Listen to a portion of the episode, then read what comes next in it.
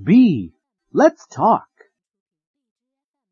Have some grapes. Thanks, I like grapes. Sorry, I don't like grapes. Can I have some bananas? Here you are.